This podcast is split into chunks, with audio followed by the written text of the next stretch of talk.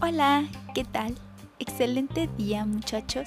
Espero que hayan tenido un muy bonito fin de semana y que se encuentren completamente preparados para iniciar con esta su semana 10 de las clases en línea en la secundaria 102.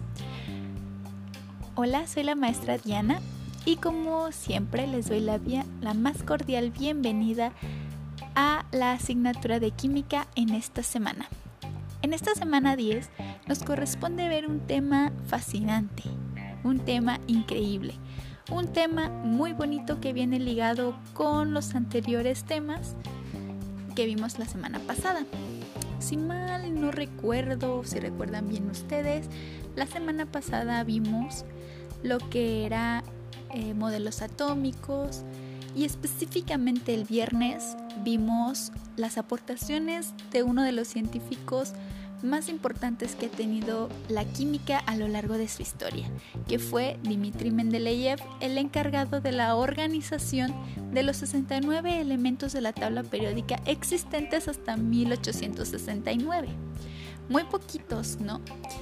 Y una de las preguntas más relevantes que todavía tenemos incluso en la actualidad es el cómo es que este científico habrá acomodado esos 69 elementos si todavía no existían como tal los 69 acomodados en orden. Por ejemplo, no había uno, dos, tres, cuatro. No, no, no, no, no. Eran 69 en órdenes aleatorios. Existía tal vez el número 6, existía el número 10, existía el número 27, el número 11, pero no acomodados. Entonces, ¿cómo habrá sido que los acomodó así? Que la tabla periódica está tal cual y que ha prevalecido durante todos estos años. ¿Cómo habrá sido? Pues bueno, la respuesta fue por predicción. Los elementos de la tabla periódica están acomodados por su número atómico. El número atómico es nos indica la cantidad de protones que tiene un átomo. Por ejemplo, en el número 1, en el lugar número 1 tenemos el hidrógeno, quiere decir que tiene un protón. En el número 2 tenemos al helio, quiere decir que tiene dos protones.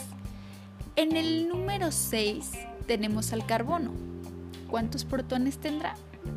Así es, tiene 6 protones.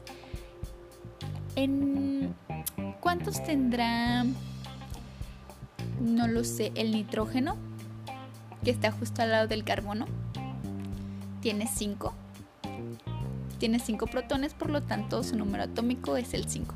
Así están organizados la tabla periódica. Esto es solamente una pequeña introducción acerca de todo lo que vamos a observar durante esta semana en el tema de la tabla periódica. Todo es muy relevante, todo es muy interesante y durante toda esta semana espero que no tengan ninguna duda. Y si la tienen, con mucho gusto pregúntenme a mí o pregúntenle a su maestro que estará con ustedes acompañándolo durante esta semana.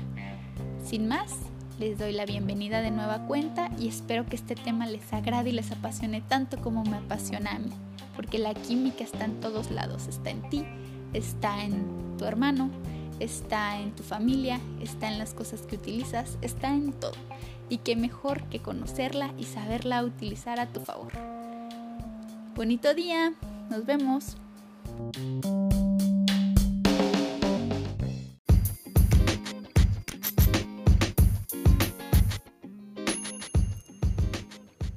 Hola, hola, hola, ¿qué tal muchachos? ¿Cómo están?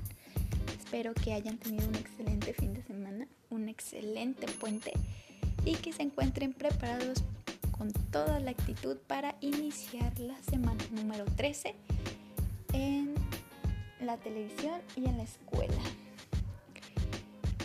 Les queremos dar la más cordial bienvenida a sus maestros de ciencias a el segundo trimestre, esperando desde luego que se encuentren motivados para iniciar y para terminarlo también, que les vaya excelente ahorita que está iniciando cuando vayamos a la mitad y cuando termine para que tengan los mejores resultados, como siempre.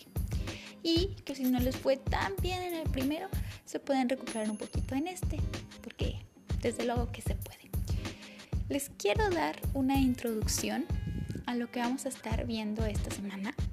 En esta su semana 13 son solamente los días martes, jueves y viernes. Y vamos a estar viendo proyectos.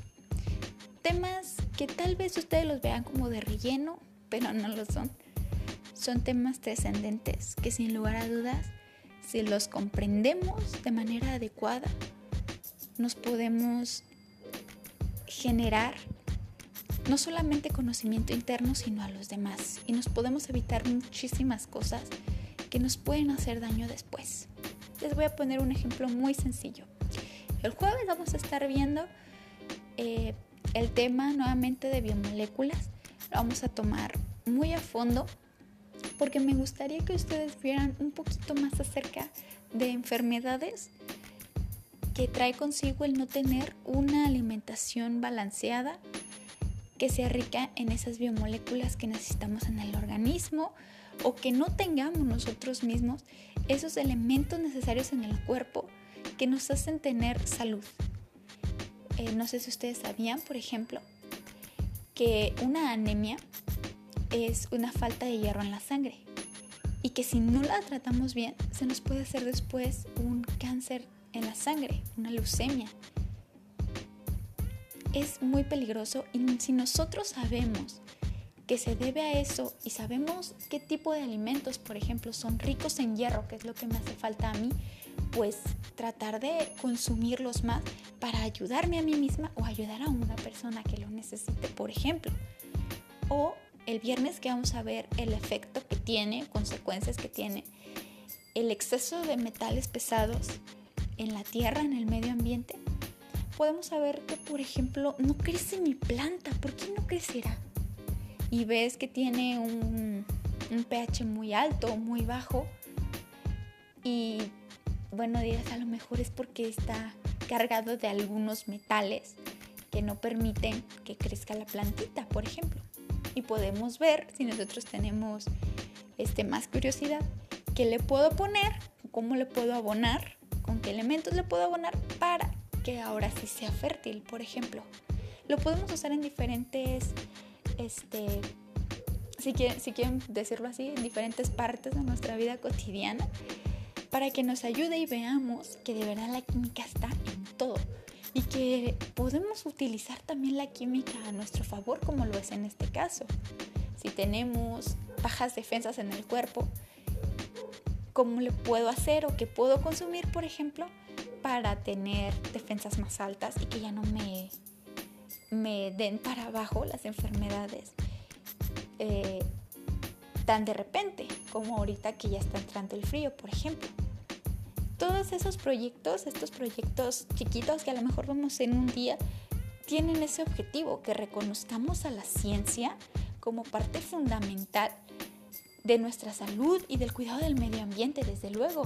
Todo lo que, todo lo que conocemos, todo lo que tocamos, lo que respiramos, nosotros mismos somos química y podemos utilizar la química a nuestro favor claramente, no solamente como, como se veía en los medios de comunicación hace tiempo que vimos, no sé si recuerdan, que se utiliza solamente para el mal o que solo contamina o que las, este, algunos océanos ya están infectados con petróleo y no sé qué tanto. Sí, son parte mala de la química, pero también la podemos usar nosotros a nuestro favor para ayudarnos, para hacernos un bien, claramente. Entonces, eso es lo que pretenden estos proyectos, eso es lo que vamos a estar viendo esta semana.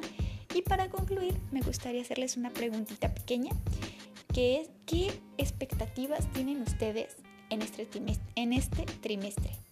¿Qué es lo que quieren aprender? ¿Qué es lo que les gustaría saber? ¿Qué dudas tienen? ¿Qué, ¿Con qué dudas se quedaron del trimestre anterior que tal vez no les permite avanzar en este trimestre?